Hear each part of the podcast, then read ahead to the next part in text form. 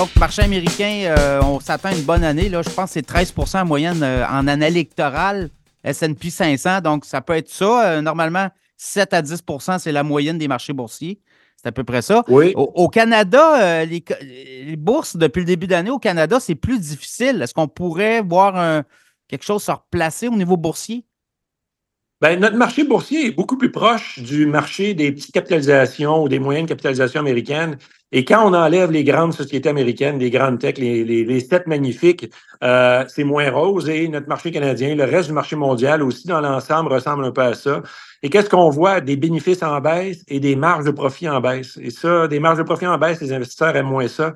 Euh, qu'est-ce qui a bien fonctionné dans le Nasdaq 100? C'est des marges de profit qui sont stables ou en augmentation. Hein? C'est ça qu'on a dans les grandes sociétés. Euh, donc, malheureusement, on ne participe pas à ça.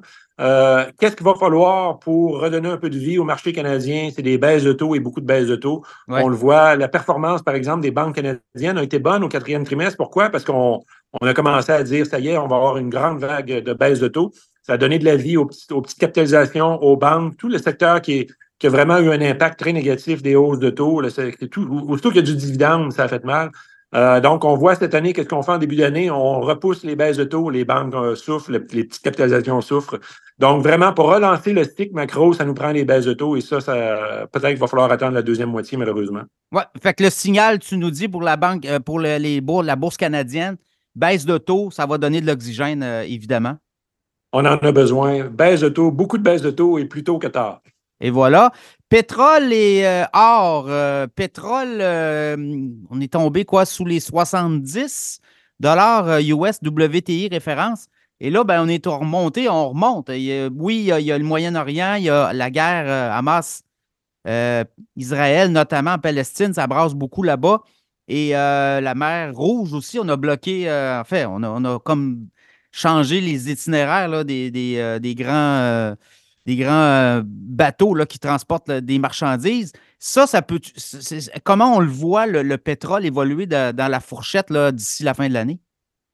Ben, quand on regarde dans les deux derniers mois, il y a eu beaucoup de nouvelles hein, autour du conflit au Moyen-Orient qui ont créé des hausses spontanées du pétrole, mais ça a pas, euh, on n'a pas vraiment eu d'impact soutenu. Pourquoi? Parce que on sent une grande retenue de l'administration Biden à éviter un conflit. Et qu'est-ce que qu'est-ce qu'un conflit plus généralisé voudrait dire de l'inflation? Et on sait que le, le public américain est plus capable d'en prendre l'inflation. Donc, c'est pour ça qu'il y a une grande retenue. Euh, pourquoi le pétrole a, bien, a mieux fait un peu dans les dernières semaines? Je pense c'est les données américaines et les données de l'économie mondiale aussi. Euh, à l'extérieur de la Chine, on voit pas une, une grosse réaccélération, mais on voit que le- on, a- on trouve le fond et euh, vraiment on commence à, à avoir des, des attentes un peu plus optimistes par rapport à l'Europe et le- l'Asie ex-Chine. Donc ça, c'est extrêmement intéressant pour la demande de pétrole monda- mondial et c'est ce qui, à mon avis, a donné un peu de vie au pétrole dans les dernières semaines. Mais c'est pas, euh, je pense qu'il y a encore beaucoup de gens qui sont déçus de ne pas avoir revu un 100, 100 dollars le baril. Euh, on n'a pas les ingrédients, malheureusement, pour ça. Il ne faut pas oublier que là, la production de pétrole aux États-Unis ou au Canada, on est dans des niveaux records. Euh, elle a vraiment augmenté très, très fortement l'année passée, en deuxième moitié. et continue d'augmenter. Donc, c'est des bonnes nouvelles du côté de l'offre, malgré ce que l'Arabie saoudite essaie de faire de, de rendre le pétrole un peu plus cher à leur avantage. Ça ne fonctionne pas. Les, États-Unis vraiment surprennent avec une production importante. Oui, les Américains sont devenus des producteurs euh, clairement euh, offensifs.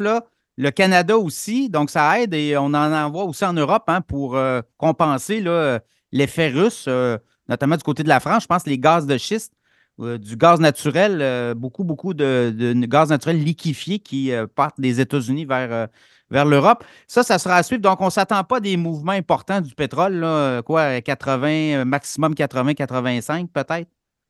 Oui, je pense un peu comme si on a connu l'année passée. Ça va, ça sera pas quelque chose d'aussi excitant. Et puis, pour être vraiment euh, optimiste par rapport à l'ensemble du secteur pétrolier, il faut, faut des grosses variations de pétrole. 10, 10 15 dollars, c'est un peu de bruit dans tout ça par rapport à tout ce qui se passe euh, d'un point de vue macroéconomique. Donc, euh, donc c'est un peu quelque chose qui va, qui, va être à laisser de côté euh, pour, pour les prochains mois. Oui, et la Chine, d'autant plus que l'économie chinoise euh, tarde à repartir. hein. On, on a beaucoup de problèmes à régler du côté de la Chine. Oui, puis ça se réglera pas euh, aussi vite que les gens l'espèrent. On a des problèmes euh, fondamentaux, structurels importants. Et les vieux outils de, pour relancer l'économie chinoise, ne on ne peut pas les utiliser. hein. Imprimer de l'argent, euh, bâtir des, infrastructures, on, a déjà un excès d'infrastructures et de logements. Donc, il faut se retourner vers des méthodes un peu, moins euh, puissante pour relancer. Et ça veut dire un temps de relance qui va être plus, plus long que ce que les gens espèrent. Et l'Europe, l'Allemagne se replace, quoi? Pourrais-tu voir du positif en 2024? Le positif, c'est dans la mesure où on arrête de descendre. c'est comme ça qu'il faut le voir. Et c'est la première phase de, de, de l'amélioration, c'est arrêter de se creuser un trou. Euh, pour l'Allemagne, ça ne sera pas facile. Hein. On sait, le secteur euh, des autos, euh, qui est après les, les bouleversés, c'est la Chine. Euh, qui est un, devenu un grand joueur de, du véhicule électrique. Et on ne le voit pas beaucoup chez nous. Avec les, les marques chinoises sont presque pas arrivées. Euh, mais du côté européen, c'est vraiment là où il y a une invasion. Les tarifs sont beaucoup plus bas et ça a fait extrêmement mal euh, aux producteurs allemands. Et en plus de ça, du côté de la Chine, les producteurs allemands vendent moins de véhicules. Donc, c'est la tempête parfaite. Euh, mais encore une fois, je pense qu'on approche la fin du baril. Et dans l'Europe aussi, il y a des pays comme euh, la France, l'Espagne, qui, eux, s'en tirent un peu mieux, qui avaient moins d'exposition à ça et qui déjà commencent à s'en replacer. Donc, l'Allemagne, pas facile, mais l'Europe dans son ensemble, un peu plus optimiste. Est-ce qu'on pourrait voir des mesures euh, de protectionnisme être augmentées par rapport à, cette invasion de véhicules chinois électriques éventuellement? Je sais que l'Union européenne a ouvert une enquête là, sur euh, les, subventions qu'on offre aux fabricants de voitures chinoises.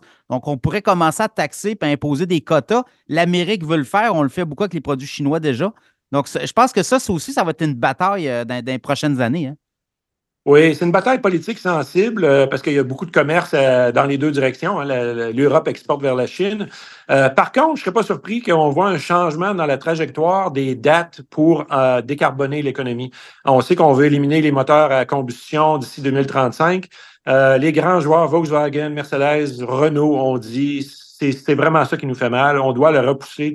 L'échéancier est trop serré, on n'est pas capable de s'ajuster, on va se faire tuer euh, dans ça. Donc, euh, donc je pense qu'on va voir plus des changements législatifs du côté domestique euh, qui coûtent pas cher. Hein. C'est changer l'horizon. une partie de l'opinion publique va être déçue, mais pour les groupes industriels européens, je pense que c'est nécessaire d'avoir une approche plus pragmatique, encore une fois, dans la transition énergétique que, d'y aller avec une approche qui est carrément suicidaire présentement. Oui, très dogmatique, là. oui. entre autres. À suivre. C'est le thème. Oui, exactement. Euh, on va finir avec l'or. Euh, l'or a baissé euh, quelque peu. Est-ce que l'argent pourrait prendre le dessus? Comment on voit l'or, le, métal précieux, au cours des, des, prochains mois? L'or a besoin de mauvaises nouvelles. Et la, mauvaise nouvelle pour l'or, c'est qu'il n'y en a pas beaucoup de mauvaises nouvelles ces temps-ci. Le conflit du Moyen-Orient, d'après moi, va rester quelque chose de très local. les, les craintes inflationnistes, c'est pas c'est pas nécessairement des grandes craintes. On ne revivra pas 2022 avec euh, euh, du stress de Russie, du stress d'inflation. De, Donc, ce ne sera pas facile pour l'or. Euh, et même s'il y avait des baisses de taux, les gens disent oui, s'il y a des baisses de taux, ça pourrait être bon pour l'or. Par contre, les obligations vont peut-être même mieux faire que l'or s'il y a des baisses de taux. Donc, ce ne sera pas nécessairement un choix facile pour ceux qui veulent être plus tactiques entre l'or et les revenus fixes. Euh, donc, d'après moi, là, ça va être un peu plus difficile euh, en absence de mauvaises nouvelles. Une bonne économie, une absence de chômage, une absence, une absence de, de stress financier. Hein. Si on avait un autre stress bancaire, l'art pourrait bien faire. Mais tout ça, je pense qu'on va réussir à les éviter cette année. Ça va être, devrait être une bonne année du point de vue macro, géopolitique aussi, malgré les angoisses de Trump euh, qu'on pourrait avoir, ou même de Vladimir Poutine encore. Ça ne sera pas mauvais. Donc, il faut être un peu plus, un peu plus conservateur dans nos choix d'actifs, je pense, en 2024. Euh, de jouer avec des actifs plus traditionnels va, risque de mieux servir les investisseurs que d'aller à la pêche euh, à des choses un peu plus exotiques. Fred Demers, merci beaucoup, économiste à la BMO, marché des capitaux. On va suivre ça 2024. On s'en parle plus tard dans l'année. Je pense qu'on fera une mise au point de tout ça euh, un petit peu plus tard en 2024. On pourrait être peut-être non pas surpris, mais voir vraiment là, où on a, on a parlé et où on va être rendu. Merci beaucoup. Toujours un plaisir, Pierre. Bye bye. Bonne journée.